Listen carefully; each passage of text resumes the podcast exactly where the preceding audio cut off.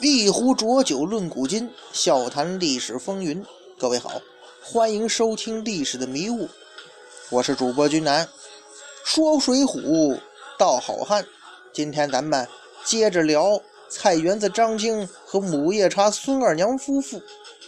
上一回啊，咱们说到张青看到孙二娘被武松制服了，于是立马与武松套近乎。他是用了什么办法跟武松？套关系的呢？首先呢，这张青表示自己也曾杀过人、放过火，我也不是江湖上的菜鸟啊。可能是担心自己这个分量不太够吧，把他老丈人那位山夜叉孙元搬了出来。那位说他啥意思呀？那就是说呀，咱张青也是江湖上有身份证的人，也有很多江湖朋友，你跟我结交不会有损你的英名。反而对你有好处。不过呀，也许是他的老丈人山夜叉孙元那个时代太久远了，也许张青吹嘘的事情在武松看来也太过小儿科。也许呢，张青帮助孙二娘卖肉包子的事儿吧，让武松是极度反感。总之吧，在张青说这个的时候呢，武二郎选择了沉默，默然置之。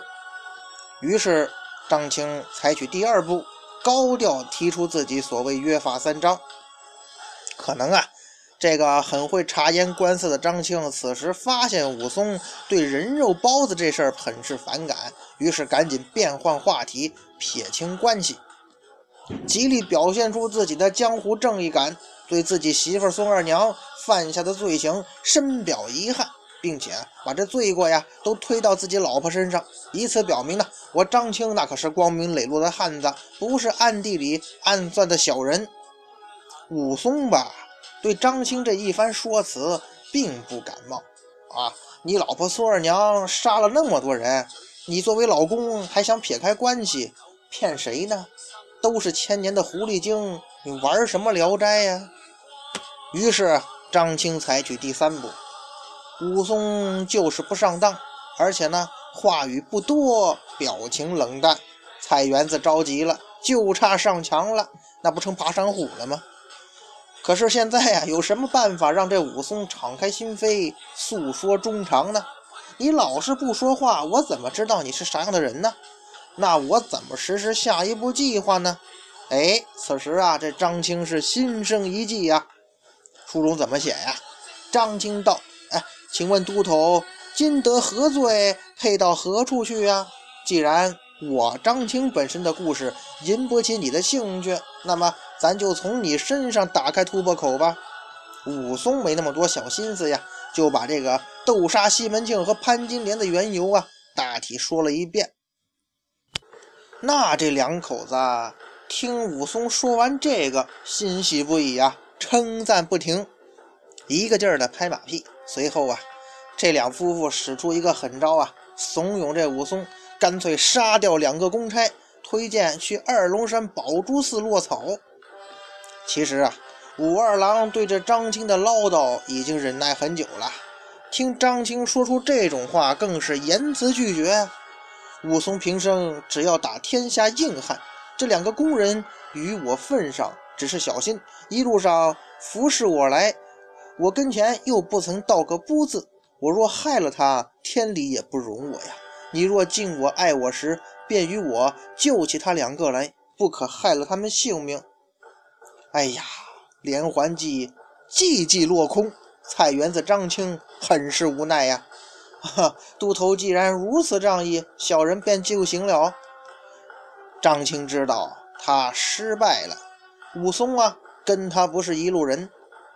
在接下来的三天里头，菜园子调整心态，收起了小心眼儿、小心思，真心实意地对待武松。武二郎吧，可能是感激这夫妻俩的盛情招待，也可能是没办法了。最后呢，跟张青啊结拜了。你不结拜，那也不让走啊。张青高兴了，是真高兴了。那打虎英雄就是咱兄弟了。看谁以后还敢欺负我。这一高兴又坏了，怎么的？又露出本性来了。怎么说又呢？上次啊，他已经露出这个喜欢耍小心思的本性了，这次又露出他小气的本性来了。这个书上说呀，武松再辞了要行，张青又置酒送路，取出行李包裹缠带来交还了，又送十来两银子与武松，把二三两零碎银子发给两个工人，武松就把这十两银子一发送了两个工人。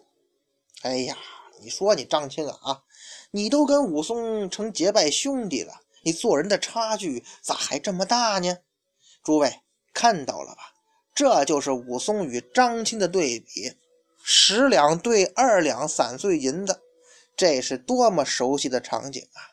在不久的将来，咱们还会看到这十两与那二三两的巅峰对决，所以呀，各位敬请期待吧。武松走了，挥一挥衣袖，没带走一片云彩，但是孙家酒店应犹在。只是二娘改，这话怎么说呀？母夜叉孙二娘，她变了，她的生活，她的内心世界发生了改变。当武松再一次出现在十字坡的时候，他把他的变化无私的呈现在我们的面前。书中第三十一回，武松在孟州城做下了滔天血案，误走十字坡。被张青的手下给擒住了，再次遇到他们夫妇。这次见面呢，孙家老店发生了很大的变化。对于孙家老店的伙计活捉了武松，他们极力维护武松的颜面，就怕触怒了武松。张青夫妻两个笑道：“啊，我们因有挂心，这几时只要他们拿活的行货，他这四个如何行得？”哪里知我心里事？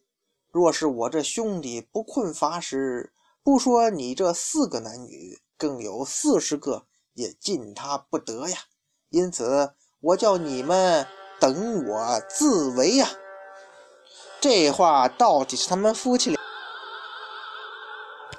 就是这番给武松面子的话呀，到底是他们夫妻两个谁说的呢？有可能是这菜园子张青说的。也有可能是母夜叉孙二娘说的，但是这些并不重要了。重要的是这句话表达了是谁的观点，表达的是谁对着武松的关心呢？呃，我个人认为哈，这可能是张青的观点。那意思就是兄弟，我们呢痛改前非了。哎，我呀不再乱杀人了，我们听你的话，努力做一个合格的江湖人。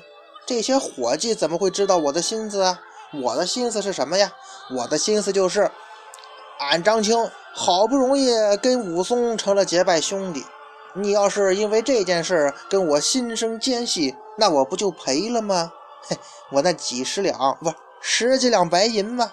哎呦，你们这些败类呀！当然了，还有一种可能，就是孙二娘在大胆的表白，这。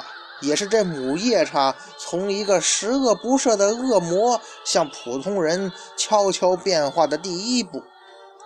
再说孙二娘啊，在上次武松离开之后，孙家酒店就改变了经营的方式。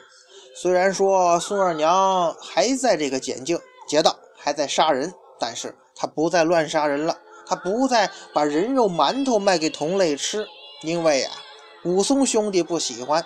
从前呢，自己老公的话她不听，江湖同道的威胁她不在意。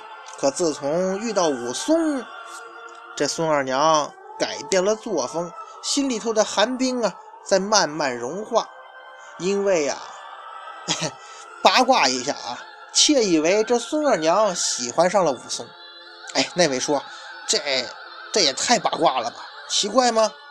不可能吗？其实这种男女之事啊，先不要武断的下结论。呃，之所以会说这种话呢，倒不是说我有多么八卦，咱又不是狗仔队。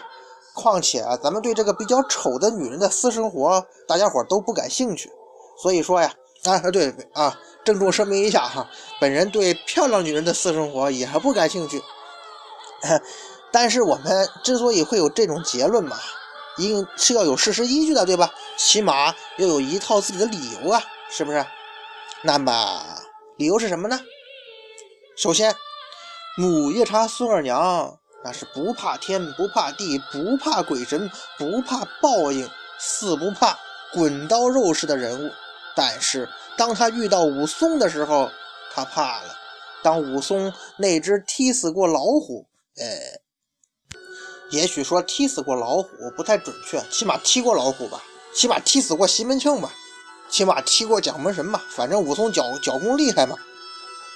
当他把那只大脚踏在孙二娘身上的时候，孙二娘恐惧了。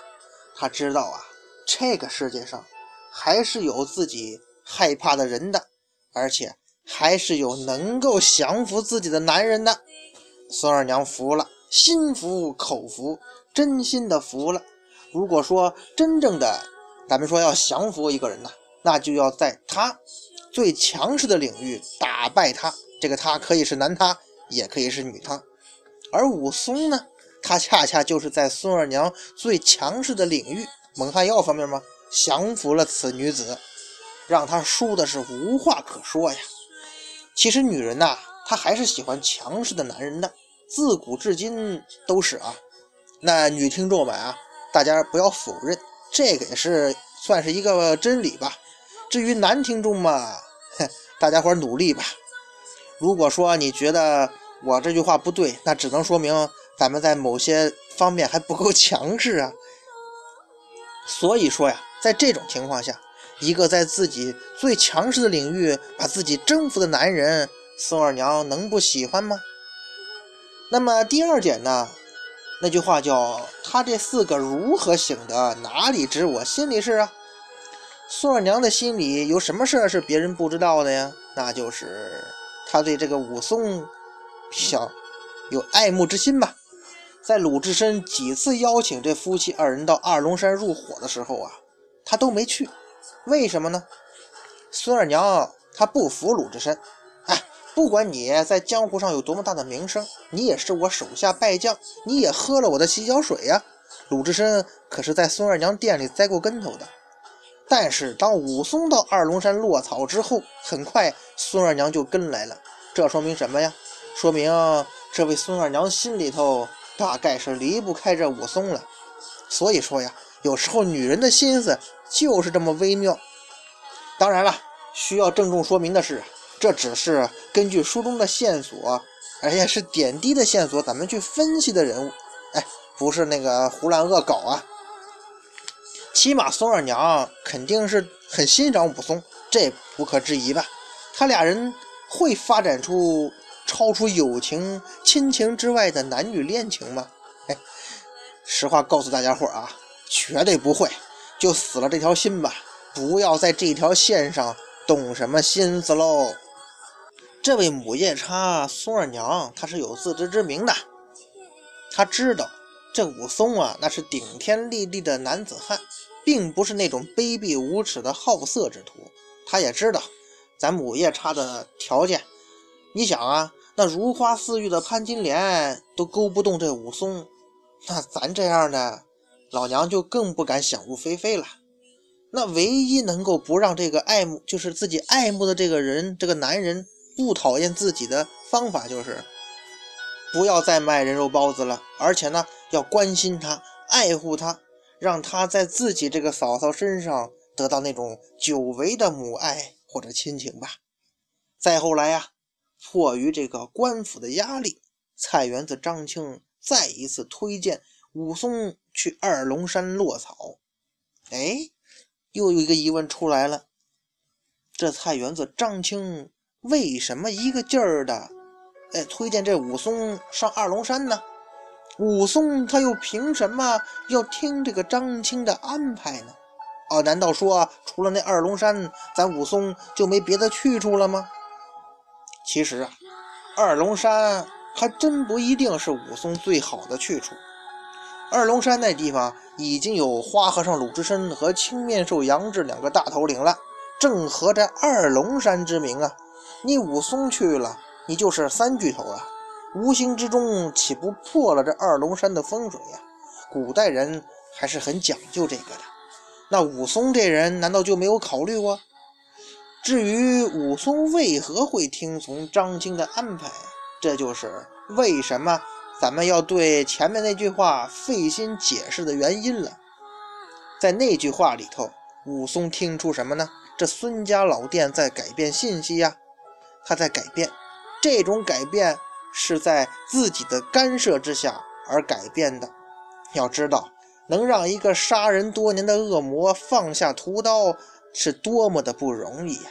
这说明张青夫妇是真心把自己当做兄弟的。所以说呀，武松也放心的遵循了张青夫妇的安排。但是，怎么又但是了？但是张青推荐武松上二龙山，真的是武松所理解的那样吗？其实啊，并不是。这又是这菜园子在耍小心思呀！因为张青知道孙家老店早晚都会惹出事端。如果说一旦这孙家老店被端，那二龙山就是最好的归宿啊！之前鲁智深几次邀请他们入伙，他都没去，因为啊，张青知道自己跟这花和尚吧关系一般，到了二龙山未必会有好日子过。武松去了之后。凭他的本事，肯定在二龙山做个大头领啊！如果自己有难投奔，那有武松的面子，自己也肯定受照顾呀。所以说呀，他极力推荐武松到二龙山入伙，也多少是为他自己的后路在考虑。孙这个张青啊，事事都算计，连武松这种不嫌弃他的光明汉子都算计，利用的是武松对他的信任，来自为自己铺路啊。果然呢，很快这孙家老店就无以为继了。张青夫妇投奔二龙山，做了强盗。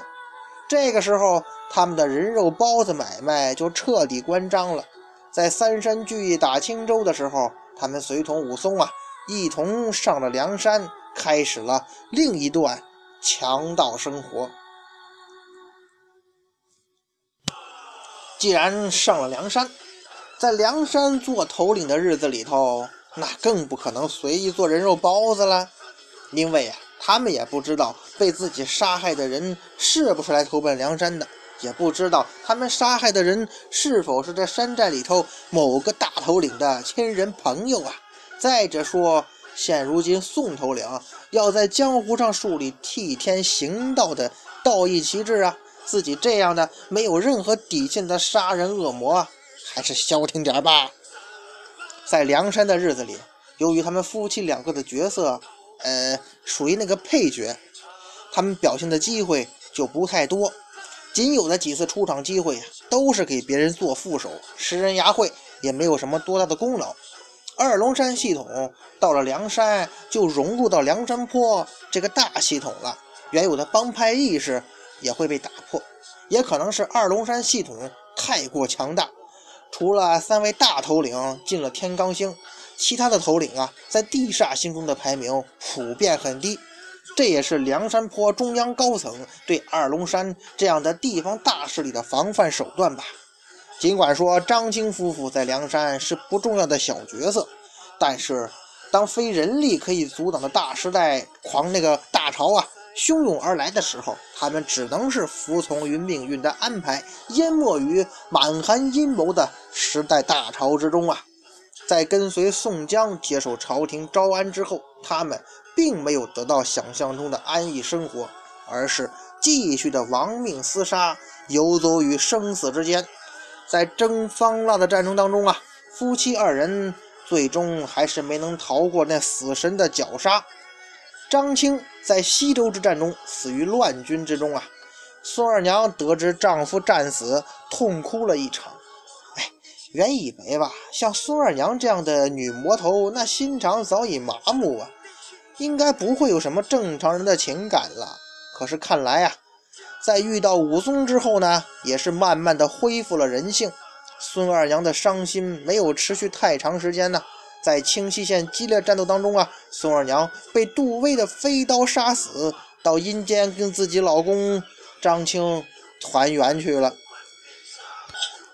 母夜叉孙二娘和菜园子张青就这么战死了。我们的评选，哎，点评嘛，也必须要开始了。这夫妇二人是咱们要找的那英雄好汉吗？答案无疑是否定的。理由嘛，这两口子滥杀无辜，毫无人性。这样的人，就像咱们前面说的，属于江湖败类呀，怎么可能是英雄好汉呢？虽然说在英雄好汉的评选啊这个活动当中啊，孙二娘、张青夫妇双双落选，但是。咱们在痛恨他们曾经的恶劣行径，痛恨他们那人肉馒头行为的时候啊，也应该记住这孙二娘在失去丈夫的时候所发出的哀嚎。母夜叉哭了，说明啊，她已经慢慢回归正常人类大家庭的怀抱。虽然说在不久之后，孙二娘也随张青而去了，这母夜叉孙二娘啊。做正常人的时间呢比较短，但是他也应该知足了，因为呀，武松兄弟愿意跟正常人一起交往啊，而不愿意跟那吃人的恶鬼待在一起。所以说，孙二娘觉得能够做一个正常的普通人，那是多么幸福的事儿啊！哪怕说这时间只有一天、一小时，甚至一秒。那也值了。